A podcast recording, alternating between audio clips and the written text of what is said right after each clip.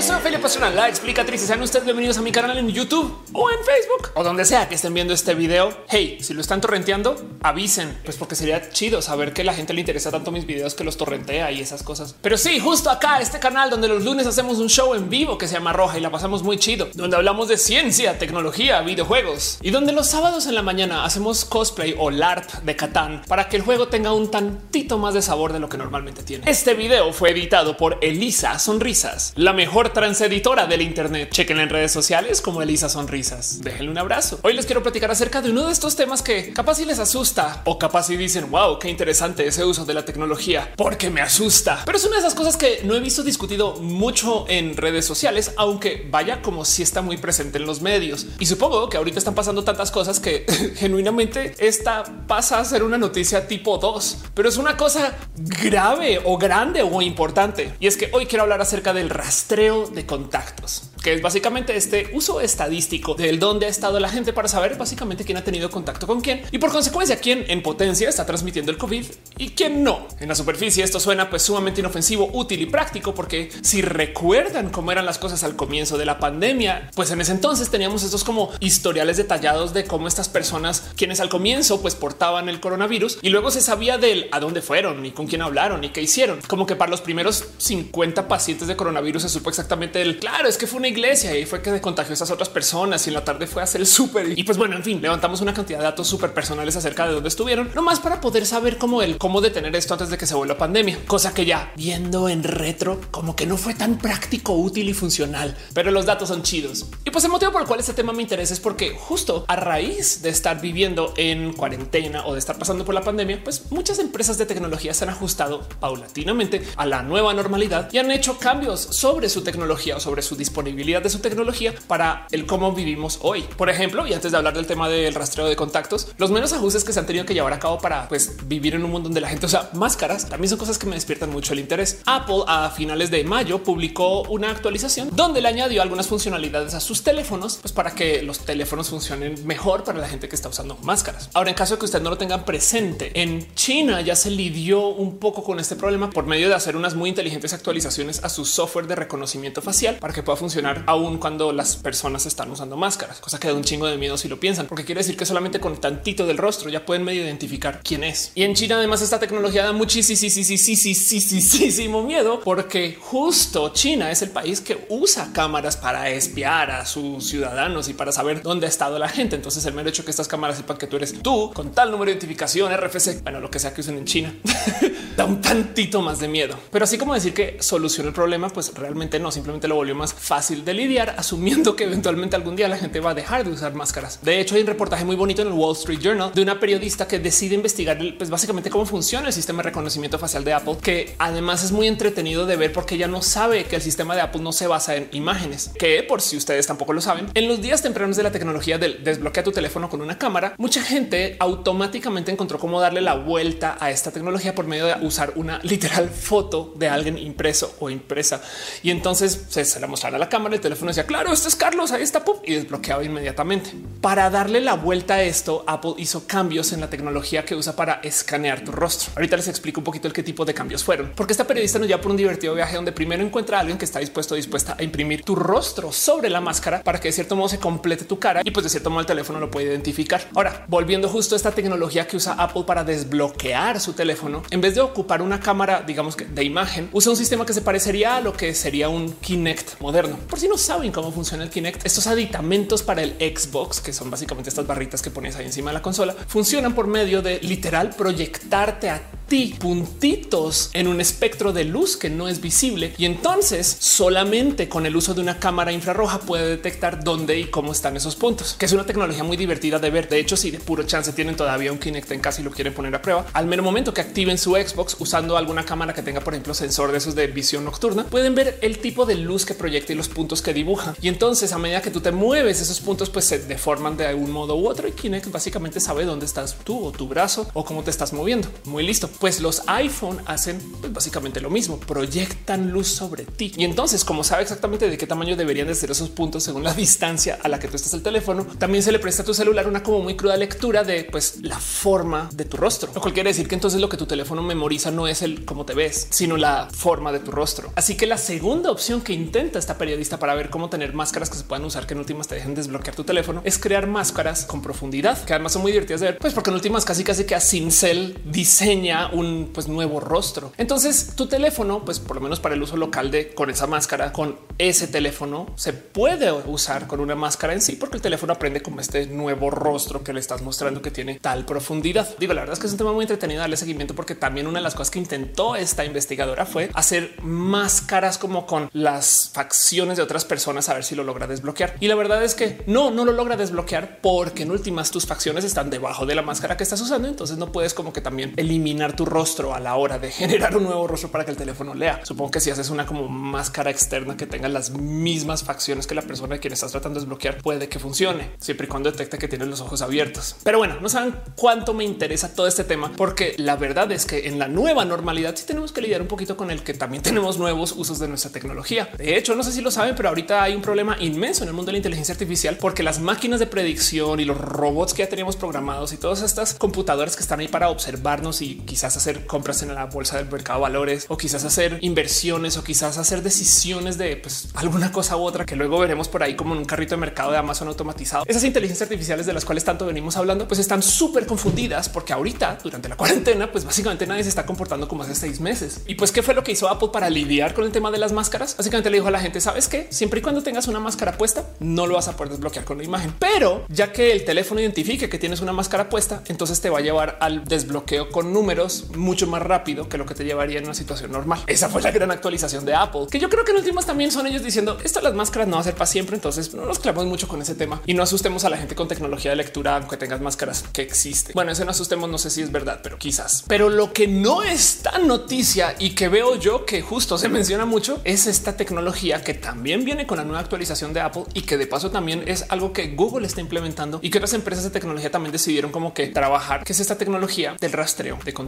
Ahora, de nuevo, el rastreo de contactos es un modo estadístico de uso de análisis para ver por dónde pasan las enfermedades y las pandemias y quién tuvo que ir, dónde ha estado y estas cosas. La idea es poder rastrear quién contacta a quién. Pero lo que propone Apple y Google es un paradigma de uso de tecnología que no más deja este sabor de que podría salir mal, porque la idea es que tú puedas con tu teléfono saber si has estado cerca de alguien que ha tenido algún contacto con el COVID y entonces él te notificaría tipo hey, ten cuidado que en esta calle, cuadra, parcela o sector de la ciudad, no sé de dónde sea que estés, el teléfono te diría hey, ten cuidado que hay alguien pues potencialmente riesgoso por aquí cerca. Y entonces despierta un buen de dudas, porque primero que todo, ¿cómo hace el teléfono para saber que tú tienes coronavirus o que has estado cerca a alguien? Pues yo de lógica número uno y donde de nuevo me pregunto qué podría salir mal es que tú mismo o tú misma o tú misma tienes que reportar. O sea, si tú resultas dar positivo en una prueba de COVID, entonces ahora tendrías que técnicamente sacar el teléfono y decir ay, no mamen, me contagié, que no lo haría. Aunque siento un poquito de paz con eso, daría un poquito más de miedo si de repente mi teléfono automáticamente ya le estuviera diciendo a todo el mundo hey, oigan, Ofelia tiene COVID, güey, watch out, cuidado, aléjense. Bueno, el punto es que la tecnología del rastreo de contactos se supone que va a funcionar usando el protocolo de Bluetooth y entonces lo que van a generar es una base de datos pública a la cual contribuya pues cualquier persona que pues básicamente tenga un teléfono de estos y pues para que no nos dé tanto miedo de lo que está sucediendo, pues estarían guardando la información de modo anónimo. Entiéndase, le asignarían a cada usuario en vez de un nombre o apellido un identificador único que de cierto modo no es rastreable porque nadie sabe qué identificador único le pertenece a quién, excepto tu teléfono. Entiéndase, tu teléfono es el único dispositivo que sabría que Ofelia Pastrana o Luisa González o quien sea que sea la persona que tiene el teléfono, pues es básicamente este número que está publicando. Y ese número entonces ahora sí puede interactuar con los otros. Y según si tú reportas que tú has tenido algún contacto con el coronavirus, entonces técnicamente ya se sabe que el número 46825, que técnicamente es anónimo, pues podría contagiar. Y lo que harían los otros teléfonos es simplemente estar al tanto. O sea, no es un identificador de coronautas con el caveat más clásico de todos, que si tú vives en una zona donde medianamente sabes quién vive por ahí, un fraccionamiento lejano o algún espacio cerrado donde igual y no hay tanta gente cerca a ti, un edificio del cual muy poquita gente sale como sea y de repente te enteras que alguien en tu edificio o en tu fraccionamiento tiene coronavirus, pues es muy probable que si comienzas a hacer un poquito la matemática de, ok, esta persona acaba de llegar de Europa o esta persona salió a la calle cuando yo me quedé aquí en la cuarentena o lo que sea, podrías como atar cabos y de repente decir, güey, es Luis, el del 202. Digo, en las urbes grandes o en donde hay tanta gente que es imposible hacer ese tipo de análisis, la verdad es que tu anonimato pues para siempre estará perdido entre la horda de números que te rodean. Pero en muchos espacios es muy probable que la gente sí pueda hacer uso de estas tecnologías para literal perseguir a otras personas, cosa que podría salir mal. Y del otro lado he visto a suficientes empresas perder datos o de repente publicar cosas que se supone que no deberían de tener, como ese momento que Snapchat después de decirle a todo el mundo tranqui, acá borramos todas las fotos, resulta que aparecieron por ahí en un disco duro que alguien luego comenzó a publicar. Pues lo mismo acá. Tengo cero confianza que el identificador de Ofelia es el número 436985, pues sea algo que resida solamente en mi teléfono. Imagínense el incentivo que debe haber para alguien que no es parte de este ecosistema, no más el poder encontrar el cómo atar números con personas o que simplemente por mera deducción o por mero como cálculo estadístico puedas comenzar como a tratar de razonar algunos números y sobre eso entonces podrías tener información de dónde estaba esta persona hoy ayer, antier, con quién ha hablado, con quién ha tenido contacto, cerca quién ha estado y en qué lugares de la ciudad ha pasado. Miedo. Que podría salir mal. Y del otro lado, la otra cosa que requiere este tipo de tecnologías es que todo el mundo lo use, porque de nada sirve si tú eres la única persona que está actualizando su base de datos pública de contactos para decirle yo fui hoy al Superama y pues sí, pues por ahí pasé. Si nadie más usa la app también para consultar, entiéndase, si nadie está ingresando su información a la aplicación, pues entonces de qué sirve que nos estemos rastreando por dónde vamos y quiénes somos y qué estamos haciendo estas cosas. Pero no os preocupéis porque evidentemente aparecieron muchos países que dijeron, hey, esto me interesa. Claro, por la salud. De hecho, hay un consorcio de como 23 países que están buscando el cómo lograr hacer que la gente tenga que usar estas aplicaciones. En la India ya es obligatorio, no necesariamente por el uso de estas tecnologías, sino porque ellos decidieron enfrentar el tema del coronavirus con pues literal tecnología. Y entonces básicamente obligaron a que sus ciudadanos tengan que registrarse para la app y pueden entonces técnicamente castigar a la gente según si no la ha instalado o no se ha registrado para el uso de la app. Tipo no te puedes subir al tren o tipo no te vamos a dar este tipo de acceso a servicios y demás con el evidente problema que no todo el mundo tiene smartphones en la India. De nuevo, cuando lanzas un programa así en el mundo de hoy, que podría salir mal. Así que no sé, quizás este es el mini roja más mini de los mini rojas, pero les quería traer a ustedes la existencia de este tipo de programas, porque de cierto modo esto es algo que ya se una realidad desde la última actualización de Apple. Tenemos este software que técnicamente nos está rastreando, pero sí, pero no, porque va a funcionar de modo completamente anónimo. Entonces no está rastreando a nadie. Simplemente es una base de datos de donde han estado los números raros, anónimos, esos desconocidos, que del otro lado también me deja un poquito el sabor del y si sí funciona.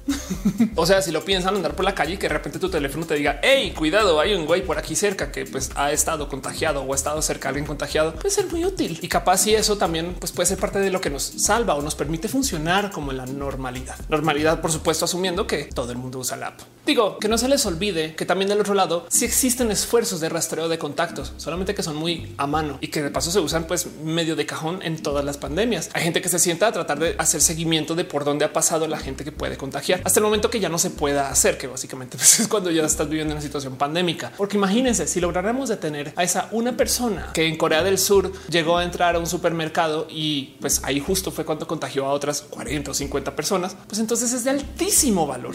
El tema es que lograr detener una pandemia en una etapa tan temprana usando este tipo de aplicaciones, pues es poco probable. Pero no sé, es un pequeño trocito de tecnología que vamos a ver pues muy presente en muchos espacios, en muchos lugares. Y que del otro lado que nunca se nos olvide que de todos modos ya estamos reportando el dónde estamos, a dónde vamos y qué hacemos con gusto en las redes sociales, en todos estos espacios donde le decimos a la gente un hey, mira, ya llegó, oh, qué bonita está esta playa o cuánto tiempo le dediqué hoy a trabajar en mi oficina y demás. Ya saben cómo es. Así que el rastreo de contactos básicamente es un modo de traer al ojo público algo que igual ya estaba sucediendo. Del otro lado, si vamos a tener aplicaciones para darle seguimiento a la gente en tiempo real, sería chido saber cuándo va a pasar el camotero y cuándo no. Pero bueno, que podría salir mal, sobre todo considerando que la tecnología que estarían usando es Bluetooth. Entonces técnicamente tendrías que andar por ahí con tu Bluetooth activado, escuchando lo que sea que digan otras personas o de cierto modo tú también, pues nada, aventando señal por todos lados.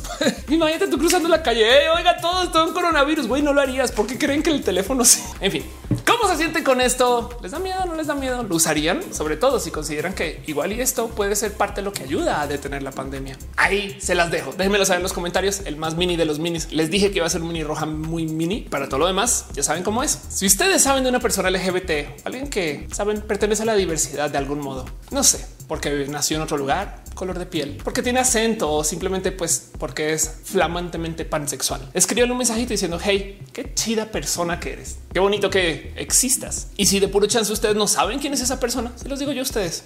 Hey, qué chido que existas. Eres una persona muy, muy, muy bonita. Y así las cosas. Yo soy Ophelia Pastrana, la explicatriz y nos vemos en el próximo video.